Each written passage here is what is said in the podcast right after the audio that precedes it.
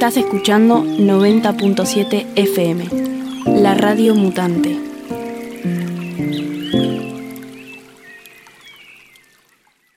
Como decíamos hace un ratito, vamos a estar conversando en este momento con Hugo Grimman, quien es eh, integrante eh, o participó de la Asamblea de Vecinos Autoconvocados de Mar Chiquita y es presidente de la Fundación Verde Pampa.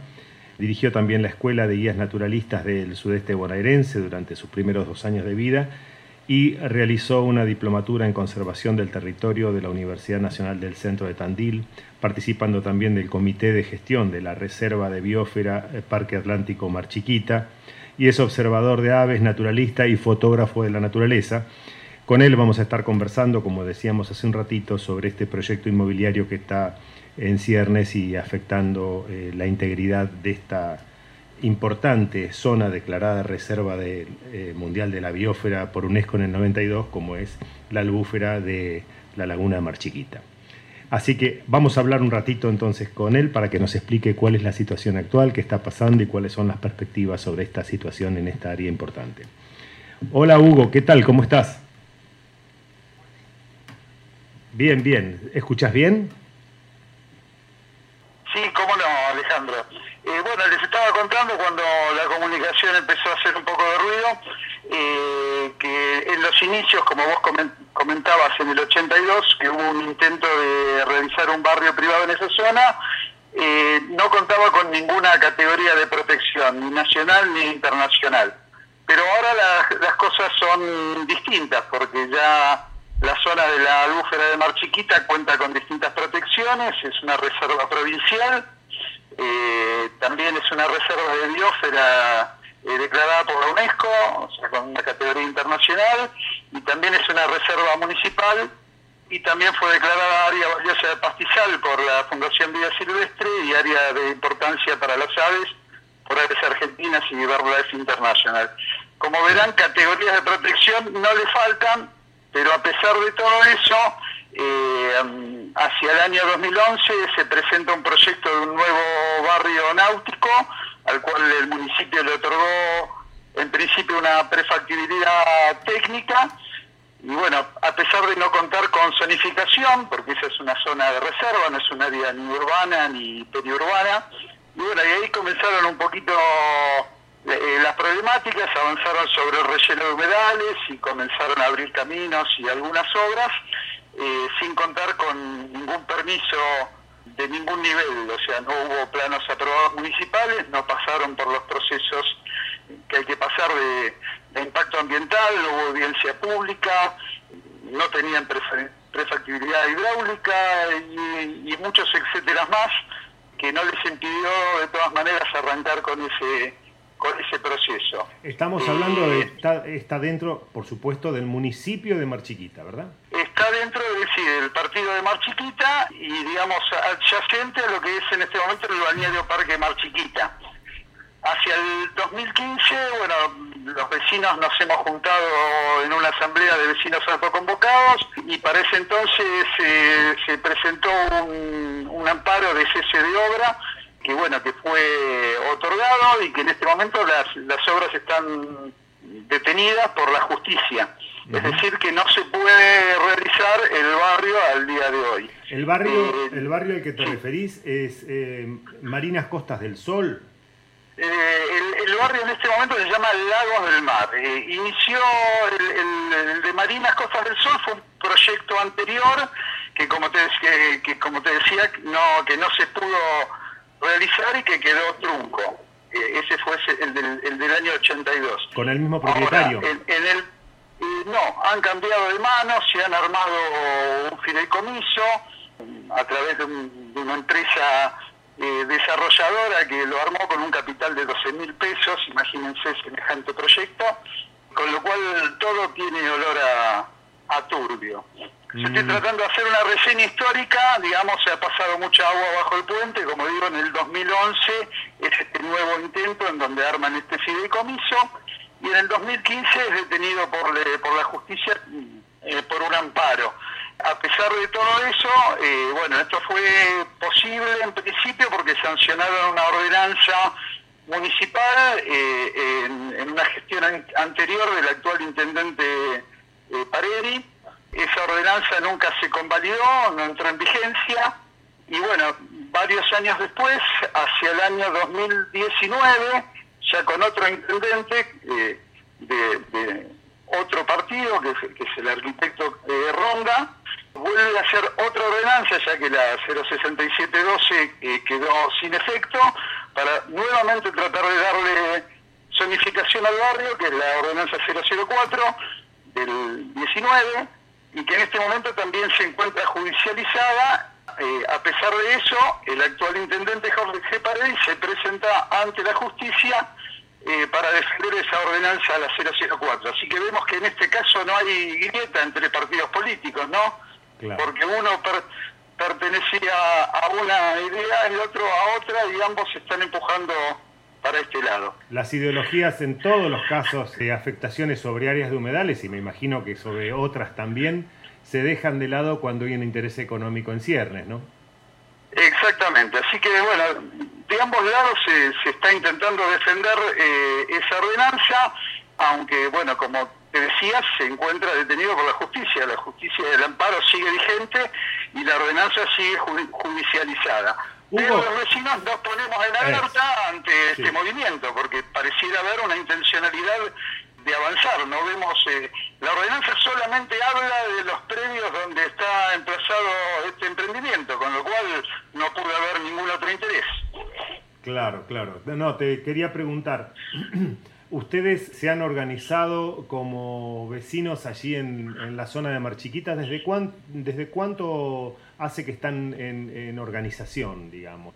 Y bueno, digamos que hay distintas eh, distintas causas y nos volvemos a, ver las caras este, eh, con las problemáticas, pero en lo, relacionado al, barrio, te diría que mm, algunos vecinos nos juntamos ya casi desde el inicio, incluso algunos presentaron algún tipo de demanda entre el OPDS ya en el 2012, pero te diría que recién en el 2015 terminar de agruparnos y de reclamar por nuestros derechos, ¿no? Claro, claro.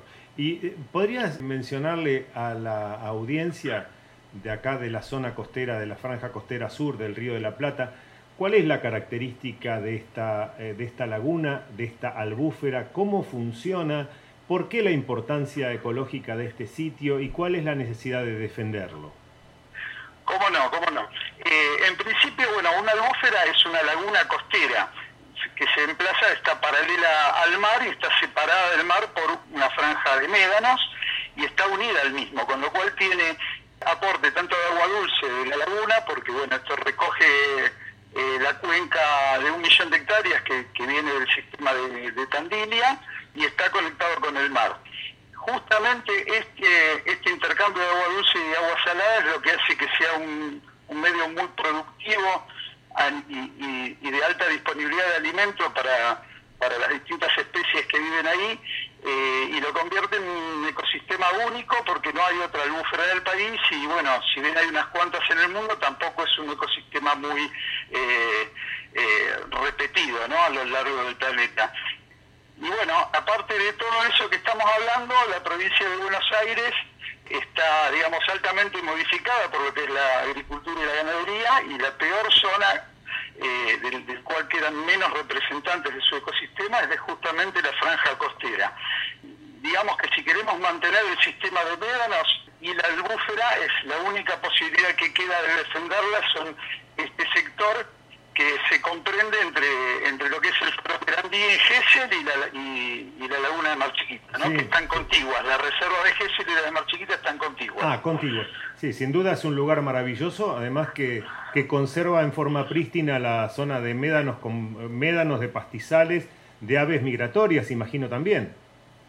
También, también. Digamos que es, por eso fue declarada, digamos, como, como área de importancia para la conservación de las aves, porque es una parada de descanso de, aves migratorias eh, neárticas, que hay alrededor de 20 especies que vienen del Polo Norte y, digamos, Alaska, Canadá, y llegan hasta Tierra del Fuego. Y la Laguna de Mar Chiquita es una, digamos, la estación de servicio donde, donde tiene una parada obligatoria para recargar energías y alimentarse.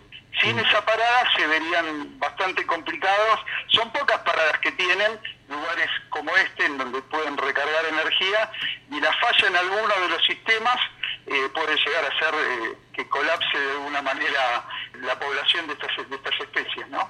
Sí, vos comentabas que se había interpuesto un amparo en su momento, estamos hablando del 2018, el, amparo se, se interpuso... Eh, no, el amparo es del 2015. 2015. 2015. Y, y, la justicia, ¿qué, ¿qué, es lo que dijo entonces eh, con respecto a ese amparo presentado por, por una asociación, por vecinos, vecinos particulares? ¿Cómo, cómo... Eh, fue originariamente presentado por un solo vecino eh, y bueno, luego fue, hubo otra gente que apoyó la causa. A este nivel es suficiente con que una persona, cualquier persona de la República Argentina podría haber iniciado expresión de amparo y en este caso lo inició una sola persona, pero después, bueno, son muchos los actuantes. Como te decía, el amparo fue otorgado y se dictó un cese de todo tipo de eh, obra o acto administrativo sobre, sobre el pedido. Ese amparo sigue vigente, con lo cual no pueden eh, realizar eh, ningún tipo de modificación eh, sobre la zona. No sé si con eso respondo la, sí, sí, por supuesto. pregunta. los codemandados, por lo que la información que yo recibí de tus manos, es eh, Capital Trust Sociedad Anónima, DSB Desarrollos Inmobiliarios de SRL y el municipio del partido de Mar Chiquita, ¿verdad? Exactamente, exactamente. ¿Y, ellos son los demandados. ¿Los capitales son todos de la zona o hay capitales también de, Ciudad de Buenos Aires o de, Gran Buenos Aires o internacionales? No sé. Sí, tengo, tengo entendido que no, no, o sea, realmente yo a ese nivel no tengo tanta información y no sé cómo se componen estas, eh, estas entidades. Eh, por eso te digo, en realidad estas empresas desarrolladoras, como te decía, constituyeron una empresa sin capital. Lo que pasa que luego empezaron, armaron un fideicomiso y ahí es como que empezaron con la venta de parte de ese fideicomiso. O sea, no me gusta decir lotes porque realmente no existen lotes, no hay zonificación. ¿Eh? Aquellos que han comprado no han comprado un lote, sino que han comprado una participación dentro del fideicomiso. ¿Se entiende? Encontraron esa figura legal ya que no pueden vender un lote hasta que no esté loteado. Y al no tener zonificación no hay posibilidad de lotearlo. Así que los capitales realmente es de la gente que compró, en su mayoría calculo que, de buena fe, bueno, claramente no todos de buena fe, porque hace rato que saben que esto es algo ilegal y no permitido, con lo cual si no te retiraste, bueno, ya empezamos a dudar a veces de la buena fe, pero convengamos que seguramente muchos han sido estafados y otros tal vez lo hayan hecho a conciencia. Claro, claro, claro. Y, este, y cuando se presenta el amparo, entonces decías que hay una sentencia que ordena el cese de obra, ¿verdad? Exactamente, ordena el cese de obra y de, cualquier acto administrativo sobre, sobre esos predios. Y lo de la conformación de un comité de gestión de la reserva de biosfera, ¿qué, en qué estado está? ¿Cómo es esto? Bueno, la reserva de biosfera eh, se crea en el año 1996. Esto implica un compromiso de la nación argentina, entre otras naciones, en la UNESCO, París, eh, que se compromete a preservar ese lugar eh, con determinadas pautas que establece, que establece digamos, la UNESCO para poder ser categorizado en esa categoría, ¿verdad? todas las reservas de biosfera tienen un comité de gestión. El comité de gestión estuvo funcionando normalmente hasta el año, casualmente hasta el año 2012, que fue el, inicio del barrio y que nosotros asociamos que fue eh, disuelto a propósito. Eh, les tengo que comentar otra cosa por ahí que es importante, que el que preside el comité de gestión es el propio intendente, ah. porque la nación delega el manejo en la municipalidad respecto de las reservas de biosfera estamos hablando. Entonces es el intendente quien debe convocar a este comité de gestión. Hasta el 2012 estuvo funcionando, estuvo funcionando y en el 2012 se disolvió. Luego en la, en la gestión eh, del Ronda, la gestión posterior, a los 12 años que estuvo el intendente Paredi, se volvió a, recomponer y los últimos eh, tres años o tres años y medio más o menos estuvo funcionando. Es también importante decir que se sancionó una ordenanza municipal que le dio carácter vinculante a las decisiones que se toman en el comité de gestión. Y cabe aclarar que la ordenanza 004, que intenta darle zonificación y que está judicializada, no fue remitida al comité de gestión ni fue tratada. Este, y el comité de gestión, cuando pidió información, en principio no estuvo de acuerdo con su sanción, pidió información que no recibió. Este, y bueno, eh, así están un poco las cosas. Llegando ahora, tras la, nueva elección eh, eh, del año pasado, el comité de gestión, ya en la nueva gestión, no volvió a reunirse, no fue convocado, pese a los reiterados pedidos de las instituciones que intervenimos, que algunas son gubernamentales y otras son instituciones intermedias como sociedades de fomento, bomberos, eh, etcétera, etcétera, etcétera, que le hemos eh, pedido al gobierno actual que, que retome las reuniones, pero pese a eso aún no fue convocada. Sí, sí, claro. Es muy grave el tema de que siendo la persona encargada de dirigir, digamos, el comité de gestión de la reserva, haya llevado adelante el intendente entre gatos y medias noches, como se suele decir, en tiempos de feria judicial y en receso de entidades académicas, etcétera, este proyecto de ordenanza de rezonificación, ¿no es cierto? Que cambió esta ordenanza, la 4 del 2009, cambió la zonificación del área. ¿Cuál es la característica de la zonificación que se le ha dado a, través de esta ordenanza, que también ha estado bochada de alguna manera por, por la justicia, me imagino? Eh, sí, sí, en este momento está en, manos eh, de la Corte de la provincia eh, la decisión de qué hacer sobre la ordenanza, pero en principio la misma Corte mandó una notificación a las partes que están involucradas, digamos, en la demanda, de que no avancen sobre ninguna modificación, ni sobre ninguna obra, ni sobre ninguna legislación al tema hasta que ellos decidan. En este momento todavía no, o sea, hay una sentencia respecto de un juicio que hablamos antes que indica el amparo y el cese de obras, y esta es otra causa que está judicializada la ordenanza en sí mismo, y la Corte, bueno, como, como les digo, lo que está pidiendo es que no se toque nada hasta que ellos decidan. Así que bueno, en esa en esas causas eh, no hay todavía sentencia. Y también está, o sea, hay dos juicios sobre la 004. Eh, hay uno que está en el contencioso administrativo acá en Mar del Plata y esta otra que está en la Corte. Así que tendremos que esperar que la justicia se expida sobre la legalidad de esa ordenanza, que nosotros consideramos ilegal, ¿no? Hay un montón de vicios en, en el cómo fue dictada. Claro, eh, decía eh, una información que vos me enviaste antes para esta entrevista, hablaba de que, digamos, la obra o el impacto de la obra recaería sobre 50.000 metros cúbicos de laguna que serían reformados, que por lo que ah, decías vos... Ajá. No, el, impacto, el impacto es mucho mayor. ese dato que, ponemos es un dato que dio el propio desarrollador, eh, tanto que consta, la causa, pero también lo ha comentado en, medios en su momento, en, medios públicos me refiero, a notas periodísticas, donde ellos mismos hablan de esa modificación porque la intención era hacer un barrio náutico y para eso tenían que hacer obras de movimiento de suelo y de relleno. Eh, esas cifras salen de los propios datos otorgados por otorgados por el barrio. Respecto a los daños generados y que se podrán generar a futuro en caso de que el proyecto avance, que, esperamos nosotros que no sea así. Hay un informe que dio la Universidad de Mar del Plata a, pedido del juez Salas en, el juicio de, la, acción de amparo, en donde es contundente. La Universidad de Mar del Plata le, conformó un equipo de varios investigadores de distintas especialidades para analizar los efectos que esto podría producir y es eh, contundente respecto a los daños eh, eh, que van a producir tanto biológicos como en el ecosistema y, también a la población que vive en la zona.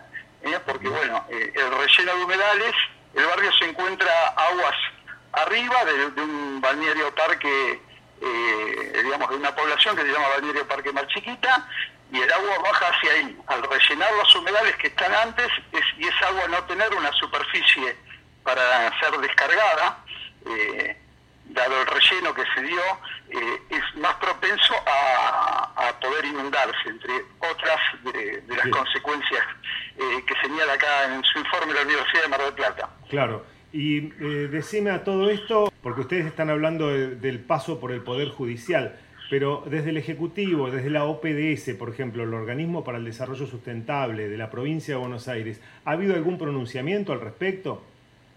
Y el OPDS fue, tendría que haber actuado en, su parte, en, su momento, y bueno, no, ejerció el control que tendría que haber ejercido. Y bueno, tengamos en cuenta que en general el OPDS es un organismo que depende del gobernador de la provincia y de alguna manera es una institución gubernamental. Eh, no ha sido claro en cuanto a, no se ha expedido claramente en cuanto a, su opinión respecto del barrio. Sin embargo, hay, una, contradicciones. Hay una reserva provincial ahí que depende de OPDS. Exactamente, sí, sí, sin duda. La reserva provincial está eh, emplazada, eh, si bien el, barrio no está en la zona núcleo de la reserva provincial, sí así de la reserva de biosfera y de la reserva municipal, pero está al, al, margen, en el borde, porque la reserva provincial incluye todo el espejo de agua de la laguna, la zona medanosa y bueno, y los y 35 metros alrededor. Tengamos en cuenta que este barrio, ahora le cambiaron el nombre a Ecobarrio, como si eso hiciera que el, desastre sea menor, pero inició como un barrio náutico.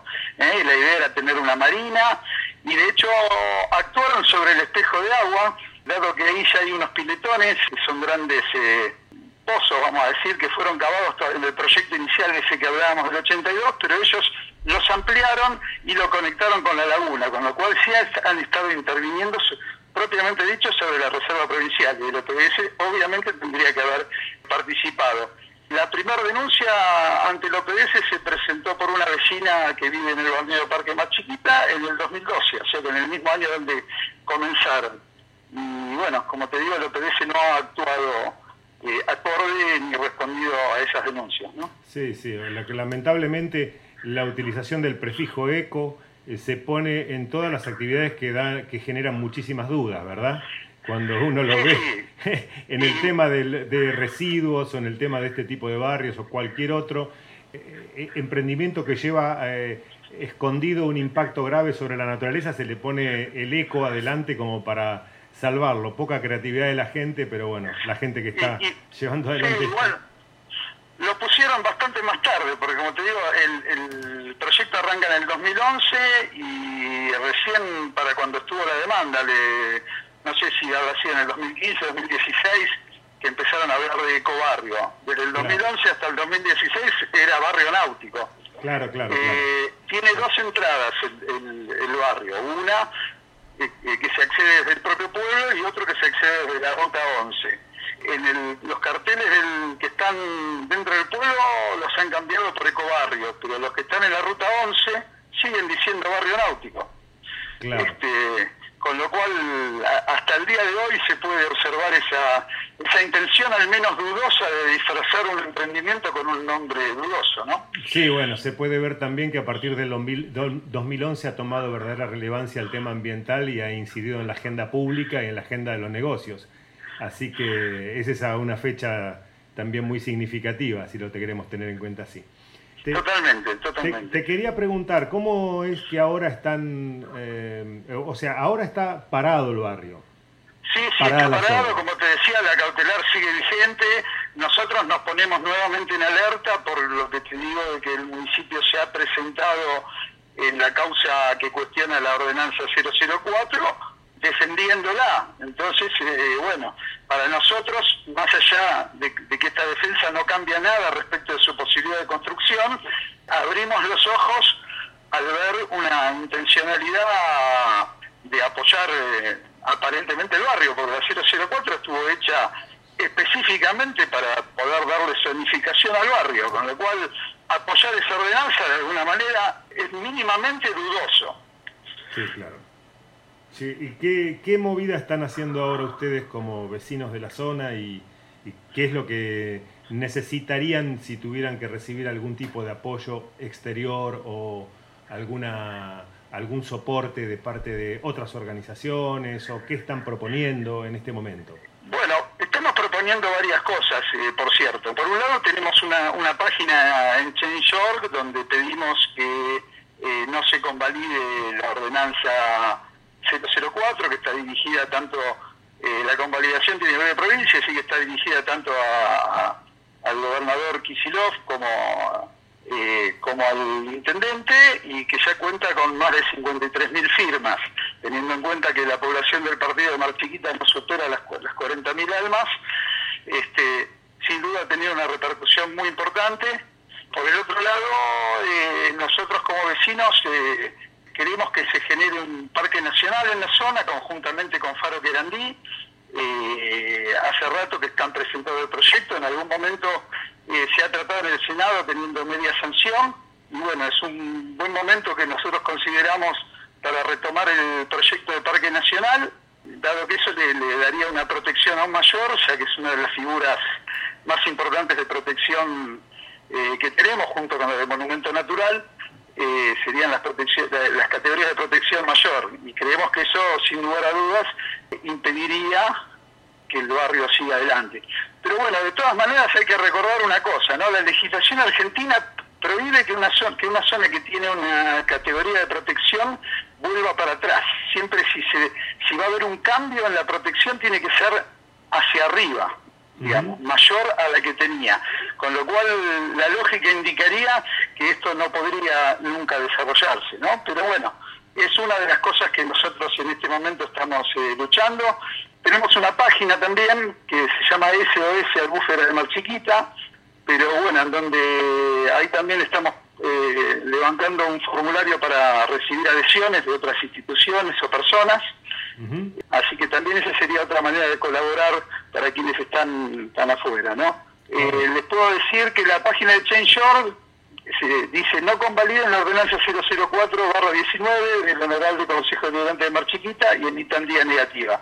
Si ustedes ponen Change.org Mar Chiquita, ya en el buscador los va, los va a llevar eh, sin duda a esa página, ¿no?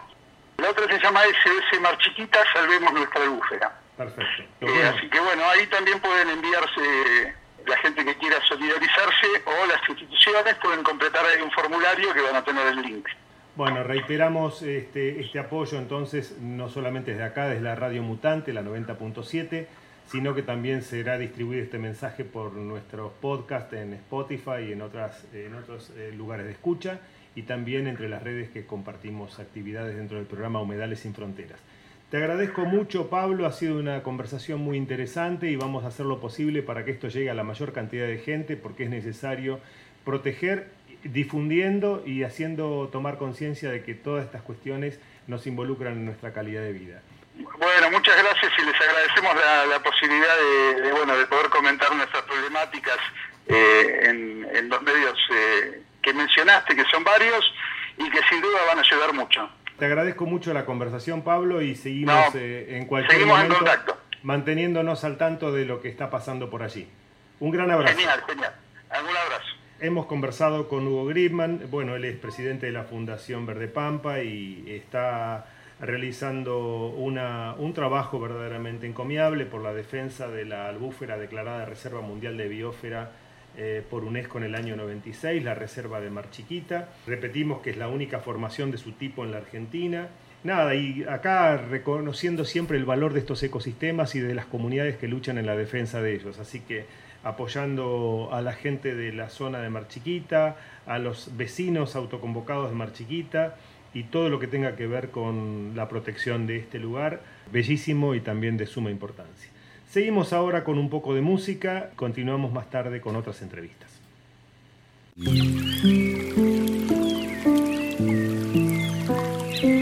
Estás escuchando 90.7 FM, la radio mutante.